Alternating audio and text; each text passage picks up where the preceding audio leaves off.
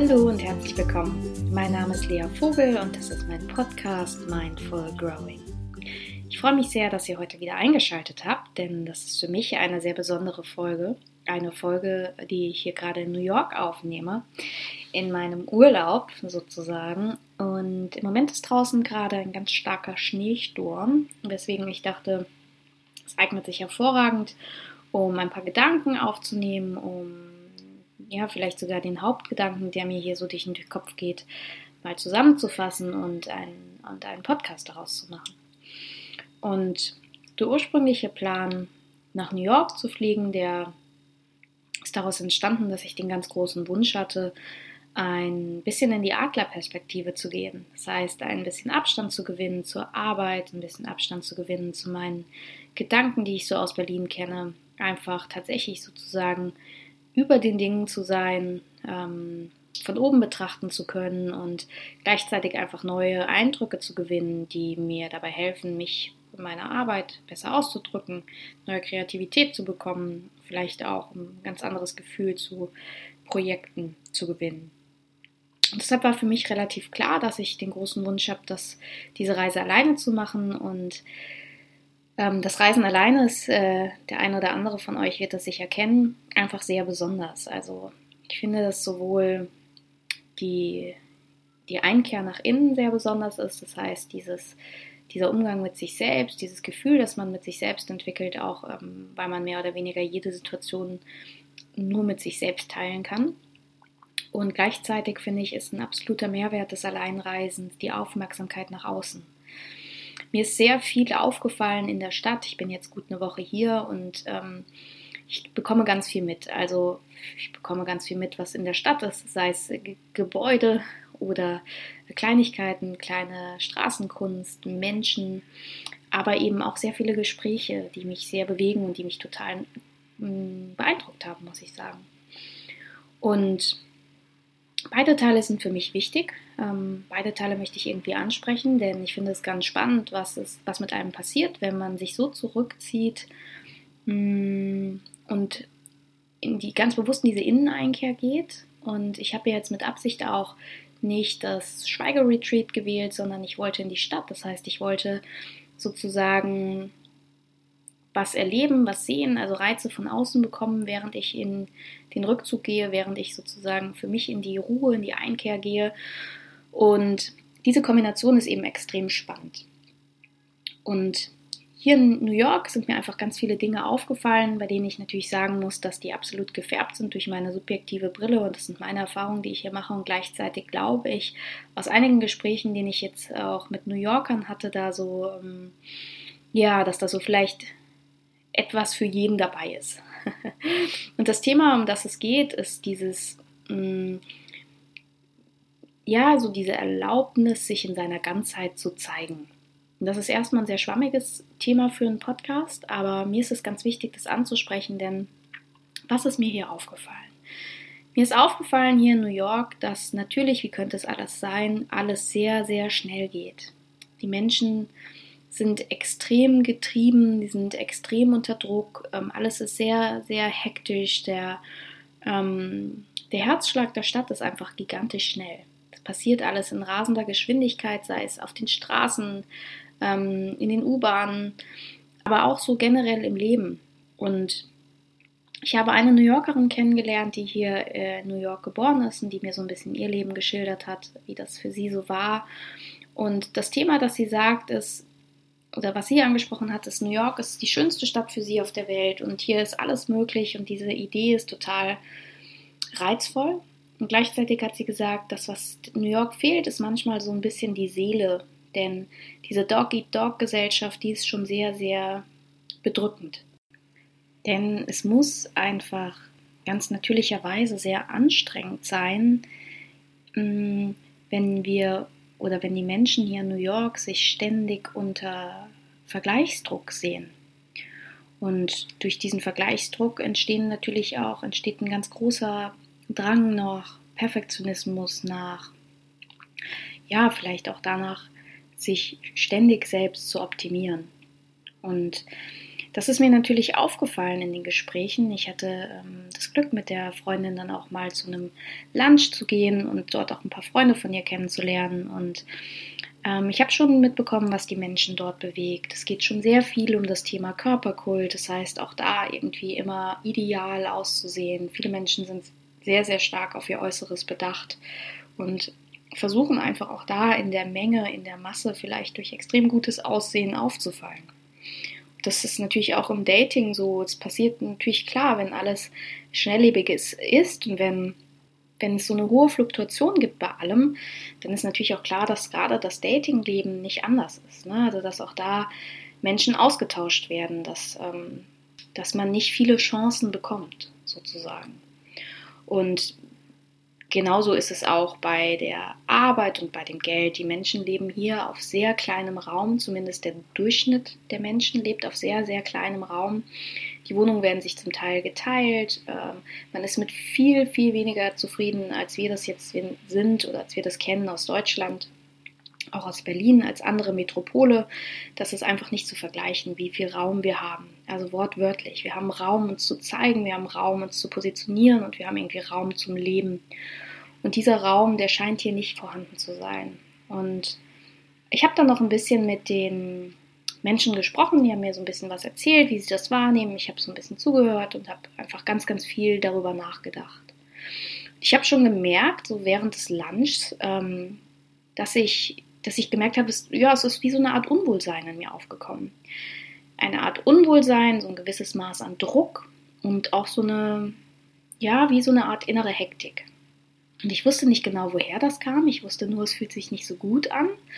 Und ich war plötzlich auch selbst sehr kritisch mit mir. Also ich habe äh, angefangen, über Dinge nachzudenken und bin selbst in so eine negative Gedankenspirale reingerutscht, in der ich plötzlich nicht mehr so sicher war, ob das eigentlich alles so cool ist, was ich so mache, oder ob ich das nicht mal ein bisschen kritischer betrachten sollte. Und glücklicherweise, gut, ne, es fällt einem auf, wenn es einem nach einem Gespräch schlechter geht als davor. Und ich hatte dann den Wunsch, einfach mal ein bisschen spazieren zu gehen, habe mich auch verabschiedet, ähm, bin raus, ein bisschen ein paar Blocks gelaufen. Es war zum Glück an dem Tag schönes Wetter. Und ich habe all das einfach mal so ein bisschen sacken lassen. Ich habe das sacken lassen, was ich gehört habe. Ich habe äh, mir so ein bisschen Gedanken aus soziologischer Sicht gemacht, sozusagen, denn eine Lösung habe ich dafür auch nicht. Ich kann das sehr, sehr gut nachvollziehen, wenn absolut wenig Raum da ist, ähm, wenn, wenn es eine unglaublich große Kluft gibt zwischen arm und reich, wenn die Reichen so reich sind, dass sie, wenn sie ihr Geld aufteilten, ähm, sie jedem Armen was geben könnten und die Armen wahrscheinlich dann plötzlich auch ähm, genug Geld hätten, dann, dann ist das schon ein unglaubliches Gefälle. Und dieses Gefälle ist extrem spürbar und zwar auch einfach in der Mittelschicht. Und wenn es kaum Jobs gibt, wenn es ähm, kaum Wohnungen gibt und wenn es kaum feste Beziehungen gibt, jetzt mal sehr schubladenhaft gesprochen, dann ist es natürlich auch klar, dass man in so eine Spirale hineinrutscht. Und dann habe ich darüber nachgedacht, dass wir diese Spirale ja auch kennen. Wir kennen diese Spirale auch aus unserem Leben, wenn auch anders. Ähm, das kann ich zumindest für mich sagen. Das passiert immer dann, wenn wir ein gewisses Maß an Dingen beispielsweise auch besitzen. Wenn wir etwas in unserem Leben geschafft haben oder wenn die Gesellschaft etwas von uns möchte, dann ist es relativ schwer, sich aus diesen Mustern zu befreien. Beispielsweise man hat eine tolle Wohnung, man hat ein gewisses Maß an Standard in seinem Leben, dann sind wir davon abhängig. Oder hm, ja, das kannst du im Prinzip ja auch vergleichen oder, auf, oder ähm, adaptieren auf jedes andere Beispiel. Ne? Ähm, die Gesellschaft möchte, dass man in einer Beziehung lebt und dann schon fängt man an, sich selbst unter Druck zu setzen, wenn man ab einem gewissen Alter vielleicht nicht verheiratet ist oder noch keine Kinder hat oder bleiben wir mal bei dem Thema Körper, das ist ja genauso. Ähm, es ist unglaublich schwer, mit sich selbst im Reinen zu sein und sich gut zu finden, auch wenn man per Definition nicht perfekt ist, wenn die Gesellschaft einem vorlebt, dass man anders zu sein hat. Und das heißt, dieses Thema, das ich im sehr großen und sehr starken hier in New York bei diesem Lunch erfahren habe, das lässt sich einfach runterbrechen und das ist etwas, was wir alle auch kennen. Wir versuchen uns in einem Maß anzupassen, damit wir die besten Chancen haben, irgendwie gesehen zu werden und irgendwie gehört zu werden und irgendwie einen Platz für uns zu finden. Und das kann manchmal so, so stark sein und so anstrengend sein, dass wir dabei vergessen, wer wir wirklich sind. Und dass wir glauben, ständig in so einem, ja, in so einer Leistungsschleife zu sein. Wir glauben also ständig leisten zu müssen. Und ich habe an dem Tag keine Antwort gefunden. Ich habe nur gemerkt, dass mit dem Spaziergang es mir wieder so ein bisschen leichter ums Herz wurde. Und eine Frage hat sich immer wieder in mir aufgetan. Diese Frage hat sich immer wieder in mir aufgetan. Und die Frage war, vielleicht meine Intuition, vielleicht kam sie aus meinem Herzen, vielleicht kam sie aus meinem Kopf, ich kann es nicht genau sagen, aber die Frage war in etwa, warum versuchen wir eigentlich nicht ein bisschen mehr durch unsere Seele aufzufallen? Warum versuchen wir so sehr immer durch unser Äußeres aufzufallen, durch das, was wir haben, was wir besitzen, dadurch, wie wir aussehen? Warum versuchen wir nicht mehr in echte Verbindungen zu treten mit Menschen? Und ich habe den Gedanken so ein bisschen weiterverfolgt und mich gefragt, was es für mich bedeutet, echte, ja, in echte Verbindungen zu gehen und wie sich das auch in New York umsetzen ließe. Und ich glaube, eine Sache, die dafür definitiv Voraussetzung ist für eine echte Verbindung, ist, dass wir uns die Zeit nehmen, ebenfalls zuzuhören. Ich habe schon mitbekommen, auch in Gesprächen, wenn ich allein im Restaurant war, wenn ich mitbekommen habe, wie meine, meine Sitznachbarn sozusagen so erzählt haben. Es war schon immer ein sehr schneller Talk. Also es war sehr, sehr schnell, es wurde viel erzählt. Ähm, man hat sich ganz schnell ausgetauscht und während das erstmal nach einem extrem lebendigen Gespräch aussah, kam mir immer wieder so ein bisschen die Frage auf, warum lässt man sich eigentlich nicht so richtig auf, aussprechen? Das würde mir persönlich, glaube ich, fehlen. Und eine Sache, in der wir uns immer mehr versuchen könnten, ähm, die ich mir jetzt nochmal auch mehr auf die Fahne schreibe, ist wirklich, wirklich nochmal mehr in Verbindung zu gehen. Das bedeutet für mich auch, und das bedeutet für mich hier in New York, aber auch zurück in Berlin, wirklich mehr in die ehrliche Verbindung zu gehen. Und das bedeutet auch, dass ich mich A nochmal ein bisschen mehr zeige in meiner Ganzheit, meinem Licht und mit meinem Schatten. Und dass ich B nochmal ein bisschen mehr zuhöre. Denn vielleicht erinnerst du dich an, ein, an dein letztes Gespräch mit einer Person, die dir vielleicht wichtig war. Mm, und in dem Gespräch hattest du das Gefühl, wirklich ganz viel Raum zu haben. Du hattest das Gefühl, dich ganz, ganz gut ausdrücken zu können. Du hattest das Gefühl, dass dein Gegenüber wirklich zuhört. Und zwar wirklich zuhört, um zu verstehen und nicht einfach um zu antworten. Dass dein Gegenüber nicht schon die Antworten parat hatte, um loszuschießen oder um zu sagen, ah ja, das kenne ich, bei mir war das auch so, bla bla bla bla, sondern wirklich nur zugehört hat und da war und versucht hat, dich zu sehen. Und diese Gespräche sind einfach Gold wert aus meiner Sicht. Ich erinnere mich immer sehr, sehr gut, wenn ich sowas erlebe. Und ich schätze meinen Zuhörer dann auch immer sehr, weil es wirklich einfach ganz besonders ist, wenn jemand nur da ist und nur zuhört. Und ich glaube, dass auf diese Art und Weise auch einfach Verbindung entstehen kann. Und ich habe das dann gleich an dem Tag auch versucht. An dem Tag bin ich dann mit Bill ins Gespräch gekommen. Bill ist ein, ähm, hat sich seinem ja, mit seinem Leben dem Widerstand gegen Trump ähm, verschrieben und macht nichts anderes als äh, Tag ein, Tag aus mit äh, handbemalten Plakaten zum Trump Tower zu fahren und dort zu protestieren, obwohl ihn eigentlich wirklich nicht viele Menschen ähm, beachten. Von daher ist er für mich so ein kleiner Held, muss ich sagen. Das ist jetzt ein kleiner Exkurs aus meiner New York-Erfahrung. Und ich habe mit ihm gesprochen und habe mal versucht, nicht meinen Senf dazu zu geben. Und es war ganz spannend, weil in, jeder, in jedem Schweigemoment, in dem ich hätte was sagen können, um die Stille zu füllen, habe ich versucht, einfach mal nur da zu sein und zu hören. Und ihn anzulächeln, zu zeigen, ich bin noch da. Und es ist so spannend, weil es kam jedes Mal noch mehr. Jedes Mal hat er noch mehr erzählt und noch mehr erzählt. Und dann war er ja in seiner Jugend, die er in Kalifornien verbracht hat. Und es ist wirklich ganz spannend, denn ich hätte jeden Moment unterbrechen können, sozusagen. In jedem kleinen Moment der Stille hätte ich anfangen können, was zu sagen. Ähm, etwas ihn unterstützendes oder etwas von mir oder irgendwas, was das Gespräch sozusagen angekurbelt hätte. Und in vielen Situationen wäre das sicher auch absolut richtig oder wünschenswert gewesen. Also ich habe einfach das Gefühl, ich möchte ihn mal reden lassen. So. Als Zeichen dafür, dass ich ihn schätze, als Zeichen dafür, dass ich das schätze, was er da macht und einfach nur so, weil er den ganzen Tag dasteht und vielleicht gar nicht gehört wird. Und es war unglaublich spannend, was da passiert ist, denn er hat so viel erzählt und ich hatte das Gefühl, mit jedem bisschen mehr, das er erzählen kann, haben seine Augen einfach angefangen zu leuchten. Und er hat sich, glaube ich, in dem Moment einfach echt gehört gefühlt. Und Jetzt könnte man ja denken, ich Wohltäter habe das hier völlig für ihn gemacht. Und ich muss tatsächlich sagen, so war es gar nicht, denn mit jedem bisschen, das er mir erzählt hat, hatte ich das Gefühl, dass mein Herz immer leichter wird. Es war ganz, ganz schön, weil ich wirklich das Gefühl hatte, wir haben da gerade eine Verbindung. Wir haben da eine echte Verbindung. Und Bill ist sowas wie 65 gewesen, also an einem ganz anderen Punkt in seinem Leben, mit einer ganz anderen Herkunft und einer ganz anderen, ganz anderen Plan für sein Leben. Und gleichzeitig gab es da diesen Moment, der irgendwie ja, nur uns gehört hat, der uns total verbunden hat und der mir sicher noch ein bisschen im Kopf bleiben wird. Zu dem Abschied hat er mich umarmt und hat gesagt, it was nice talking to you. Es war also ganz schön, weil er wirklich, ja, weil er wirklich das genossen hat. Und das habe ich so mitgenommen und habe dann gedacht, ja, es wäre echt schön, wenn wenn, wenn diese Bewegung, die es hier definitiv gibt, die Achtsamkeitsbewegung, die gibt es natürlich auch als Pendant zu der ganzen Schnelllebigkeit hier in New York, wenn das Ganze noch mehr Raum finden würde, wenn die Menschen, die im Moment so sehr darauf ge, geeicht sind, sich weiter zu optimieren, noch mehr in dieser Druckspirale zu hängen, wenn die sozusagen in die Revolution gingen und sich erlauben würden, mehr da zu sein, mehr sie zu sein.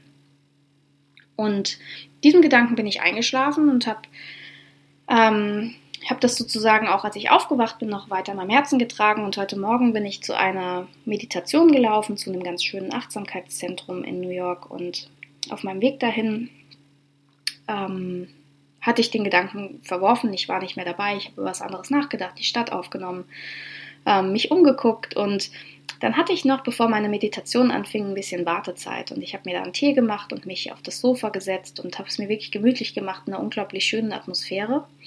Und ich habe ein Buch geschnappt, das dort auf dem Tisch lag und angefangen zu lesen und da geht es um das Thema Selbstliebe. Wie könnte es anders sein? Das Buch heißt How to Love Yourself. Ähm, kann ich sehr empfehlen, definitiv, kann ich auch verlinken. Und ich habe das erste Kapitel gelesen und das erste Kapitel ging eigentlich im Prinzip darum, dass einer der größten Denkfehler unserer Gesellschaft ist, dass wir Menschen glauben, wir müssten uns Liebe verdienen. Und damit sagt weder das Buch was Neues, noch ich sage damit was phänomenal Neues, aber es hat in meinem Kopf nochmal Klick gemacht. Plötzlich habe ich verstanden, wo eigentlich der Denkfehler liegt der liegt nicht daran, dass die Menschen hier mehr in ehrliche Verbindung gehen müssten und sich jetzt sozusagen mehr Zeit nehmen müssten, anderen Menschen zuzuhören, sondern der Fehler, der Denkfehler, wenn man so will, der liegt einfach noch viel weiter drin oder viel weiter zurück, also viel weiter am Ursprung. Und der Ursprungsgedanke, der sozusagen eine falsche Abzweigung nimmt, ist, dass wir glauben, wir Menschen, wir müssten Liebe verdienen. Wir müssten sie dadurch verdienen, dass wir besser aussehen, dass wir bessere Jobs bekommen, dass wir mehr Geld haben, dass wir mehr auffallen. Und all das ist aus meiner Sicht zutiefst nicht wahr. Denn es ist unser Geburtsrecht, Liebe zu bekommen. Und es ist unser Geburtsrecht, Liebe zu geben. Und das Einzige, was wir schaffen müssen, ist sozusagen diesen, diese ganzen Barrieren, die wir aufgebaut haben, um diese Liebe zu empfangen und diese ganzen Barrieren, die wir aufgebaut haben, um Liebe geben zu können, müssen es schaffen, dass wir die wieder wegräumen. Denn dann ist unser Herz frei und dann können wir auch wirklich und ehrlich in den Kontakt zu anderen Menschen treten. Und dann können wir auch wirklich und ehrlich entscheiden, wann tut mir etwas gut und wann möchte ich das nicht weiter mitverfolgen, obwohl die ganze Welt es vielleicht so macht. Und das bedeutet dann auch zu sagen, nee, ich gehe in den Akt der Revolution. Ich gehe in den Akt, in dem ich mich hier ausklinke aus dieser unfassbar schnelllebigen, oberflächlichen Dating-Welt beispielsweise. Denn ich, by the way, hatte echt das tiefe Bedürfnis, die Mädels da mal zu schütteln zu sagen, hey, tut euch das doch nicht an. Das ist wirklich echt anstrengend, was ihr da macht. Und das müsst ihr nicht machen.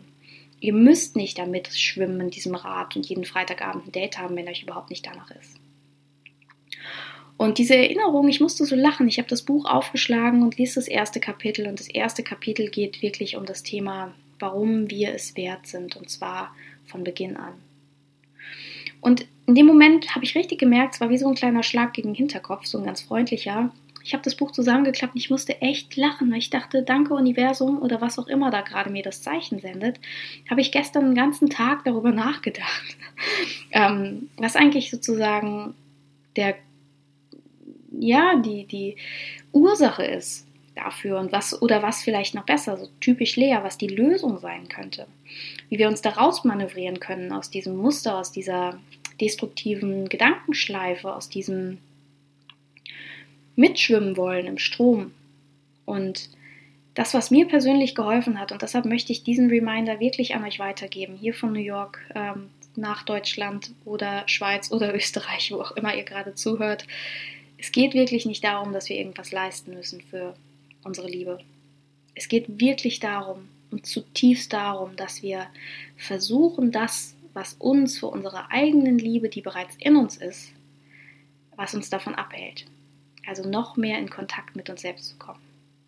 Und diesmal meine ich ausnahmsweise mal nicht den Kritiker oder ja, der innere Wächter oder die ganzen Stimmen, die wir da haben, sondern im Moment meine ich tatsächlich diesen Switch vom Denken wieder hin zum Fühlen. Dieses Gefühl, dass wir wirklich mit uns, in uns liebenswert sind dass es nichts auf der Welt gibt, was wir tun müssen, was wir leisten müssen, was wir verdienen müssen, damit wir es wert sind, die Liebe von uns oder von einer anderen Person zu bekommen.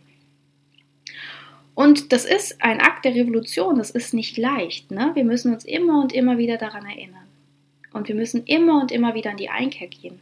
Aus meiner Sicht ist es zumindest so. Wir können immer und immer und immer wieder am Tag kleine Steps machen, kleine Reminder setzen dass wir uns diese, dieses Mantra verinnerlichen. Wir sind es jetzt zutiefst wert, geliebt zu werden und Liebe zu geben, Liebe zu empfangen, von wem auch immer. Und das finde ich ganz schön und natürlich ist spann die spannende Frage, wie kann man das denn letztlich umsetzen? Und mir persönlich, es gibt ganz viele verschiedene Methoden, mir persönlich hilft tatsächlich die Achtsamkeitsroutine dabei. Ähm, die Achtsamkeit, äh, die ich sozusagen auf formelle Art praktiziere. Also ich nehme mir dann fünf Minuten am Tag, in, der, in denen ich wirklich ganz bewusst in mich gehe, meine Augen schließe, meditiere und vielleicht auch über das Thema Liebe oder Selbstliebe meditiere. Und mit jedem Atemzug, den ich nehme, versuche mich noch mal ein bisschen mehr mit meinem Herzen zu verbinden. Und mit jedem Atemzug, den ich auspuste, noch mal mehr über das Thema Verbindung nachzudenken und Wert den eigenen Wert. Und was das auch bedeutet. Ähm, wie verhält man sich, wenn man, wenn man seinen eigenen Wert kennt und schätzt? Und auch da bin ich in New York nochmal sehr gefragt. Das ist ganz spannend, wie man dann sozusagen aus der Theorie in die Praxis geht, denn ich musste hier das ein oder andere Mal mein Werkzeugköfferchen öffnen und schauen, so, Lea, was hast du jetzt bitte darin, dass das gerade dir, dir gut dient?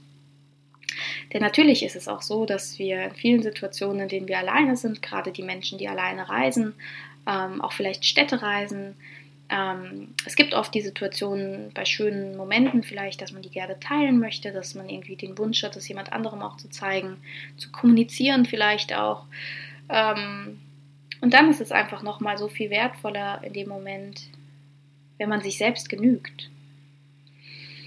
Und das war schon hier und da für mich nochmal eine große Herausforderung, auch in dem Moment wirklich äh, die absolute Selbstliebe zu gehen.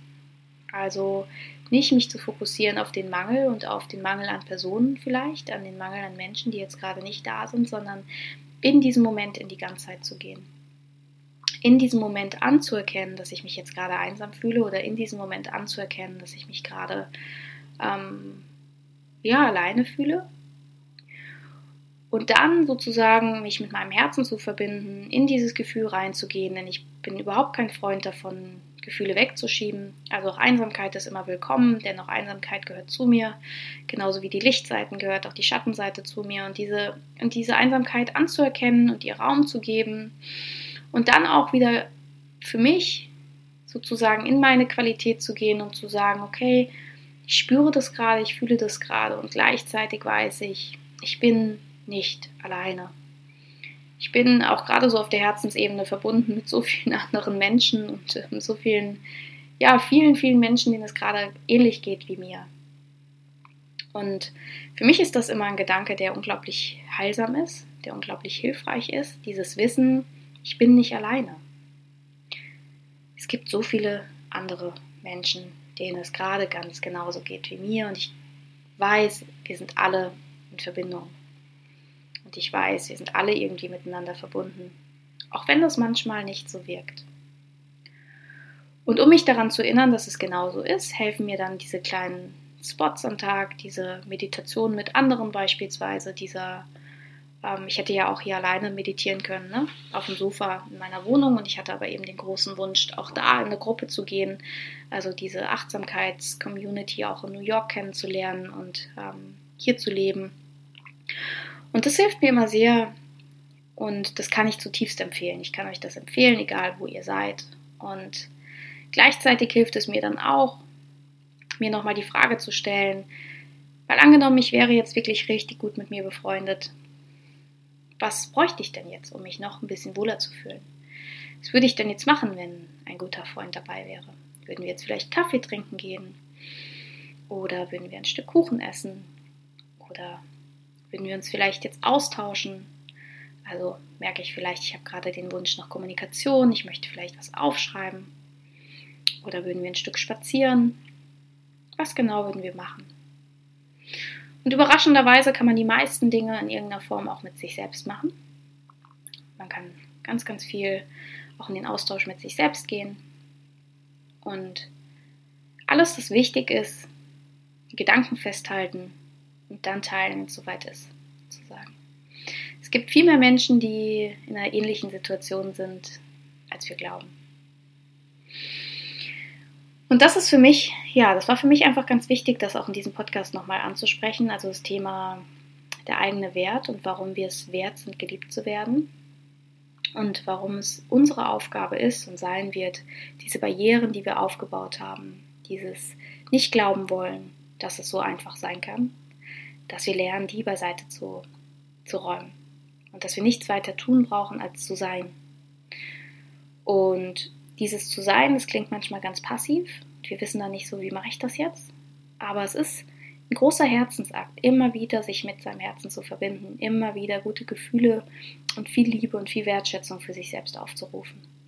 Das ist viel mehr als nur den Kritiker auszuschalten. Das ist viel mehr als nur ein Dankbarkeitstagebuch zu schreiben.